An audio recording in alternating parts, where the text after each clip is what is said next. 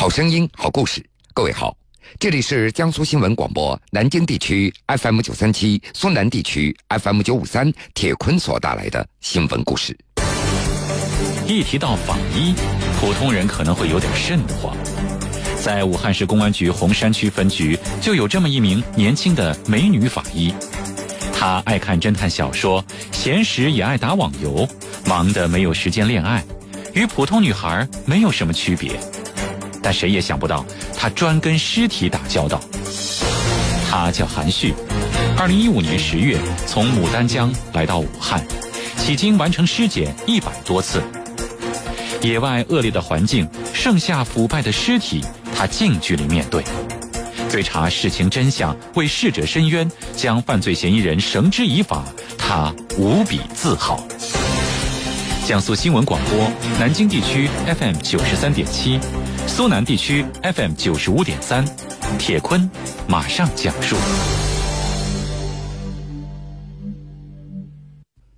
韩旭出生在一九八九年的六月份，今年二十八岁。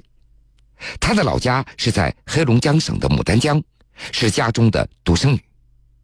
父亲是一名警察，受到家庭的影响，韩旭从小就盼望着有一天能够穿上帅气的制服。二零一三年六月，韩旭从天津中医药大学临床医学专业毕业了。就在这个时候，他在学校里看到了中国刑事警察学院的招生简章，内心的小火苗一下子又被点燃了。在和家里人商议之后，韩旭放弃了所签约的医院，报考了中国刑事警察学院的法医专业。二零一五年临近毕业了。韩旭又站在了人生的岔路口。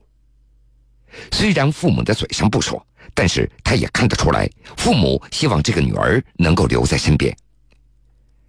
在校园的招聘会上，武汉市公安局要招录法医人才，这让韩旭觉得最终自己可以学以致用。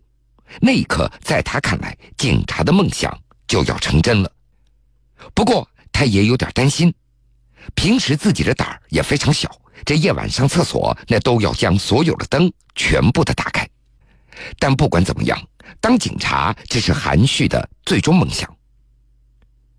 二零一五年十月，韩旭就来到了武汉市公安局洪山分局刑侦大队技术中队，正式成为了一名法医。当时他非常激动，但是却逐渐的发现，基层工作跟想象当中的不一样，没有那么多的大案和要案。而更多的是一些在非正常死亡的现场。二零一五年十一月份的一天，韩旭第一次值夜班，当时屋外是细雨纷飞。临近凌晨的十二点，一条警情传来，说一名男子遛狗和他人发生争吵，最终被捅死了。洪山分局迅速启动了命案的侦破机制，韩旭和同事紧急的赶往了现场。一路上。韩旭不停的在想，到了现场该走哪些程序，但是到了现场，他却突然紧张起来，因为室外比室内提取证据的难度要大多了。当时的案发现场是位于城中村，男子死于出租房的外面，嫌疑犯持凶器还没跑远。那个时候，雨水不断的在冲刷，血迹也被稀释掉了，韩旭必须要尽快的提取到有价值的证据。天黑下雨，还没有路灯，民警们冻得直哆嗦。大约一个小时左右，韩旭在地上、墙上、扫帚上等这样的位置提取到四处血迹。除了死者的血迹，还有另外一个人的血迹，这说明凶手极有可能也受伤了。韩旭就此判断，凶手在逃跑的过程中滴落的血迹会呈现出不同的形状，这些碎片信息冲在一块儿，那就是凶手。逃跑的方向。同时，走访的民警也确定了凶手的身份。根据大家的线索，当天早晨八点多，凶手落网了。迄今为止，韩旭已经做的尸检达到了一百多次。为了积累经验，他将每一次尸检的过程都详细的记录在电脑里。那是在去年深秋的一天。武汉洪山区发生一起交通事故，一人死亡。两天之后，洪山区交通大队将肇事司机抓获，并且追回了那辆肇事的轿车。仅仅两天，狡猾的肇事司机就将轿车维修一新。到案之后，肇事司机拒不承认自己的肇事行为，交通大队便向刑侦大队技术中队来求助。韩旭和另外两名同事来到现场，对这辆轿车勘察了两个多小时，最终在轿车的前挡风玻璃的边框和雨刮器的夹缝当中提取到一些皮屑。再经过 DNA 的比对，证实那是死者所脱落的细胞。肇事司机最终也只能够认罪。得知肇事司机认罪这样的消息以后，韩旭也为自己能够锁定真凶而开心。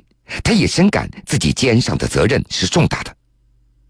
在他看来，这些脱落的皮屑，一般人可能用肉眼都观察不到，即便看到了，也会以为那是泥土或者是灰尘。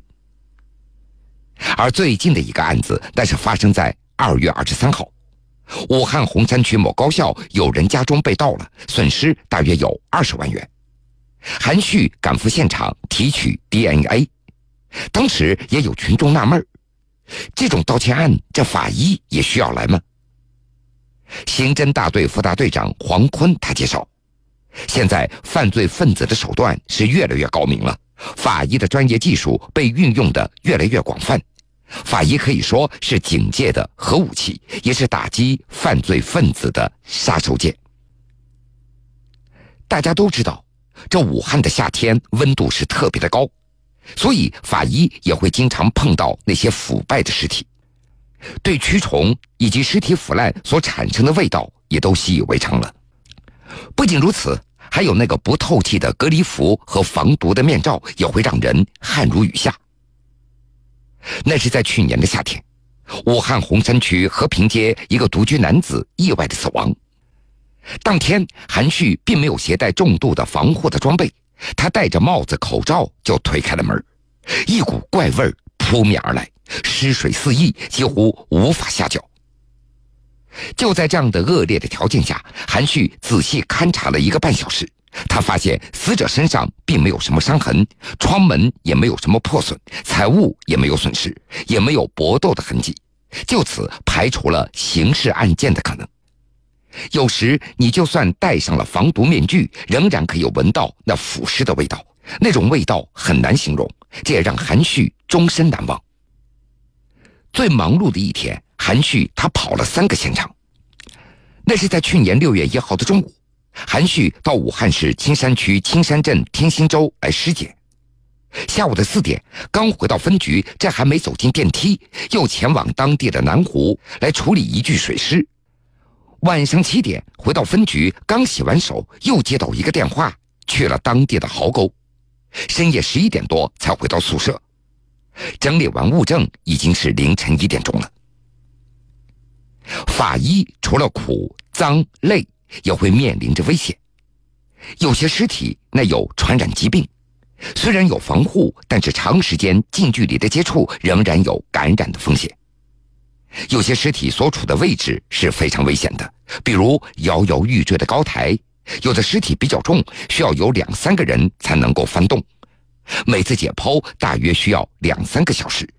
如果尸体损伤严重，那么耗时会更加长。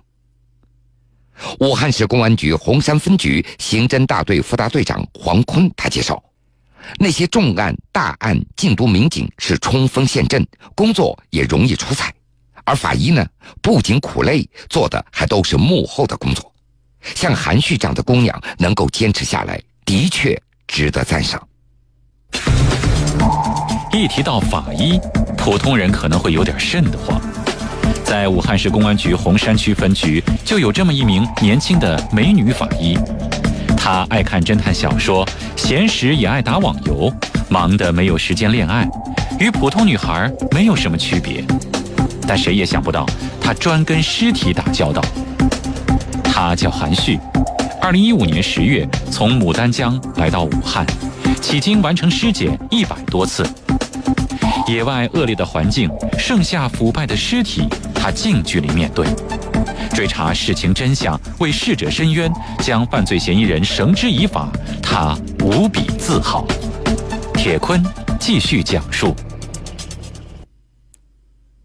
作为一名法医，尤其是作为一名姑娘，面对尸体，尤其是那些腐烂的尸体，难道就不会害怕吗？韩雪还记得，第一次在大学的解剖室，她非常的害怕，后来也就慢慢的好了。面对那些腐烂的尸体，有的时候也会觉得恶心。即便尸检结束之后脱了防护服，仍然可以闻到身上有一种怪味儿。为了不让父母担心，韩旭也很少跟他们说自己工作上的事情。另外，社会上有人也会对法医有些忌讳，而韩旭身边的朋友对他则更多是好奇，所以他才觉得法医这个职业更需要被人理解和尊重。作为年轻人。韩旭也和其他女孩一样，闲暇的时候也会看看偶像剧、画画小动物、打打网游，也喜欢看那些侦探推理类的书籍。但是毕竟二十八岁了，由于工作太忙，他竟然都没有时间去谈恋爱，这让父母非常的着急。二零一五年来到武汉从警，现在已经完成了尸检一百多次。法医的工作这样的辛苦，所以很多朋友都特别的佩服韩旭。他是怎么坚持下来的呢？用含蓄的话解释说，在医院实习的时候，我经常遇到警察来医院办案。我的父亲也是一名警察。工作以后，我逐渐的意识到，这些看似简单的现场同样是考验。每一个生命的逝去，对一个家庭来说都是难以接受的。知晓真相是生者的权利，也是活下去的勇气。而法医对死亡原因的科学专业的解释，能够让家属更容易接受事实，减轻痛苦。这是我们的责任，也是对死者的尊重。好了，各位，这个时间段的新闻故事，铁坤就先为您讲述到这儿。想了解更多内容，敬请关注荔枝新闻客户端和江苏新闻广播官方微信以及微博。半点之后，新闻故事精彩继续，您将听到。